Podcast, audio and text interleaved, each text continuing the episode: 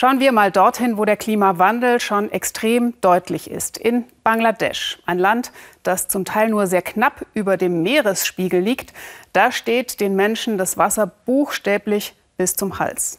Aber unser Korrespondent Peter Gerhardt hat entdeckt, Gemüse kann man auch schwimmend anbauen. Der Monsun im Süden Bangladeschs bringt von Jahr zu Jahr mehr Regen. Und für immer größere Flächen heißt es dann Land unter. Seit ein paar Jahren stehen auch die Felder von Gemüsebauer Obedal Molla für acht Monate im Jahr unter Wasser. Aber Molla hat eine Lösung dafür gefunden. Seine Gemüsebeete schwimmen auf dem hüfthohen Süßwasser. Die Anbaumethode ist uralt. Molla hat sie zu neuem Leben erweckt und ist damit einer von Bangladeschs Landwirtschaftspionieren. Ich habe das bei meinem Vater abgeschaut. Der hatte schon ein paar Pflanzen auf dem Wasser, aber damals war das noch nicht systematisch. Das haben wir weiterentwickelt. Uns bleibt ja auch gar nichts anderes übrig, wenn wir nicht verhungern wollen. Molla musste sich erst daran gewöhnen, dass sich sein Leben jetzt komplett im und auf dem Wasser abspielt. Doch der Erfolg gibt ihm recht. Die Kürbisse wachsen im Rekordtempo. Schon in ein paar Tagen wird er ernten können. Das Gemüse vom Wasser schmeckt besser und hat mehr Vitamine. Wir brauchen hier keinen künstlichen Dünger oder Pestizide. Deshalb ist das Gemüse besser als das, das auf dem Land wächst. Viel besser. Nebenan hat Molla schon die nächsten Setzlinge. Die Wurzeln holen sich Nährstoffe direkt aus dem Wasser. Sie stecken in Kompost. Der ist so leicht, dass er schwimmt. Es gibt hier so gut wie keine Strömung. Und so treiben die Beete, die mit Netzen zusammengehalten werden, träge auf dem Wasser. Obed al-Molla hat es in seinem Dorf zu etwas gebracht. 300 Euro verdient er im Monat, dreimal mehr als üblich in dieser Gegend. Dafür hilft die ganze Familie mit, auch Tochter Lamia. Sie steckt Kürbiskerne in Kompostballen, die werden später aufs Wasser gesetzt. Die Bauern in Bangladesch trotzen dem Klimawandel so gut es geht und trotzdem als Gewinner sehen sie sich nicht. Natürlich habe ich Angst, wenn mein Vater auf dem Wasser ist.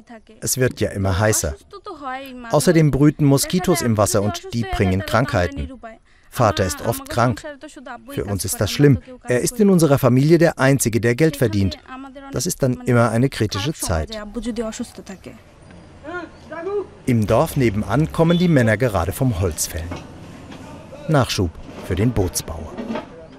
Mohanando Samader macht mit 70 Jahren gerade das Geschäft seines Lebens. Samader hat seine Landwirtschaft aufgegeben und sich ganz aufs Bootsbauen spezialisiert. Sechs Stunden braucht er, um aus dem Holz des Brotfruchtbaumes zuerst Planken und dann ein fertiges Boot zu zimmern. Alles per Handarbeit. Verkaufen könnte er viel mehr. Wir haben im Moment echt gut zu tun. Jetzt ist Saison und die Bauern müssen aufs Wasser. Für uns ist das doppelt gut, denn das Holz muss weg, sonst verfault es in der nassen Jahreszeit. aber wir machen den Bauern trotzdem einen guten Preis.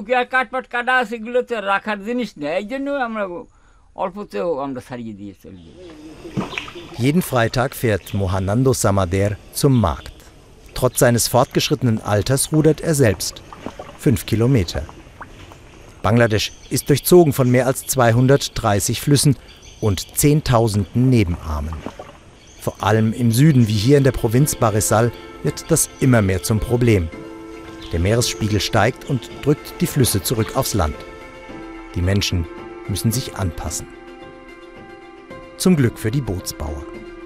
Über zwei Kilometer zieht sich der Bootsmarkt entlang des Sandia. Die kleinen Dingis sind erstaunlich robust. Bis zu 450 Kilo tragen sie. 4000 Taka kostet eines, 40 Euro. Mohanando Samader kann entspannt abwarten. Er hat seine Stammkundschaft. Alles hängt vom Können des Bootsbauers ab und von seiner Erfahrung. Ich habe beides. Deshalb mögen die Leute mich. Das habe ich mir aber auch hart erarbeiten müssen. Auf der Gemüsefarm von Obedal Molla hat sich derweil hoher Besuch angesagt. Agraringenieur Dolon Roy. Die Regierung von Bangladesch fördert den Anbau auf den schwimmenden Feldern. Spinat, Okraschoten, Tomaten, Blumenkohl und eben Kürbisse. Durch den Klimawandel könnte bald ein Drittel der Fläche des gesamten Landes überflutet werden. Die schwimmenden Gärten, die bislang auf die relativ kleine Region hier beschränkt sind, könnten zum Modell für ganz Bangladesch werden. Noch produziert Bangladesch genügend Lebensmittel, um sich selbst zu versorgen. Was wir nicht ausreichend haben, sind sichere Lebensmittel, im Sinne von unbelastet mit Schadstoffen. Da leisten die schwimmenden Gärten einen wichtigen Beitrag, denn die Bauern brauchen hier wesentlich weniger Pestizide, weil es auf dem Wasser weniger Ungeziefer gibt. Das ist ein Vorteil für Obed al-Molla, auch auf dem lokalen Großmarkt. Er verkauft hier nicht nur sein Gemüse, sondern auch die Setzlinge an die Bauern der Umgebung. Früher hat er ausschließlich Reis auf seinen Feldern angebaut. Das war deutlich weniger Arbeit, sagt er. Doch seitdem er aufs Wasser gegangen ist, ist seine Farm viel profitabler. Die Setzlinge, die auf dem Land gezogen werden, sind schwächer. Unsere sind widerstandsfähiger und sehen auch frischer aus. Deshalb verkaufen wir besser als die Landbauern. Unsere Wassersetzlinge sind mehr gefragt und wir erzielen höhere Preise. Und deshalb planen die Bauern von Barisal auch, die schwimmenden Gärten deutlich zu vergrößern. Wasser dafür ist genügend vorhanden.